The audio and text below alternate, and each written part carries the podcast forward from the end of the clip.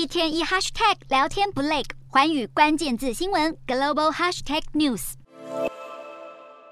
警方以警棍死命殴打抗议群众。中国河南郑州富士康厂区员工在二十三号爆发暴动，现场气氛火爆，数千名员工与包紧紧穿着白色防护衣、手持盾牌的警方发生冲突。远警将员工架离，甚至有人趁机出脚攻击。有民众抛出影片，指出凌晨五点钟时，当局发射催泪瓦斯，富士康员工则是以灭火器回敬。到了白天，有员工则是敲碎公司窗户，并且拿长杆子破坏监视器。而这一起抗争，疑似是与传出可能延后发放津贴，以及有新进员工称与曾经确诊的人混住有关联。富士康郑州厂区是全球最大的苹果手机组装厂，包括组装苹果新品 iPhone 十四 Pro 与 i 十四 Pro Max。但因为中国疫情再起，陷入缺工困境，产能大减，造成全球缺货。富士康因此祭出月入超过人民币一万元，相当于台币四点四万的高薪，招募实薪工，而且涌入许多求职者。红海对这场暴动发出三点声明，指出津贴一向按照合约内容履行，员工并没有混住，以及会持续与员工和当地政府做好沟通，并且强调郑州厂区生产正常。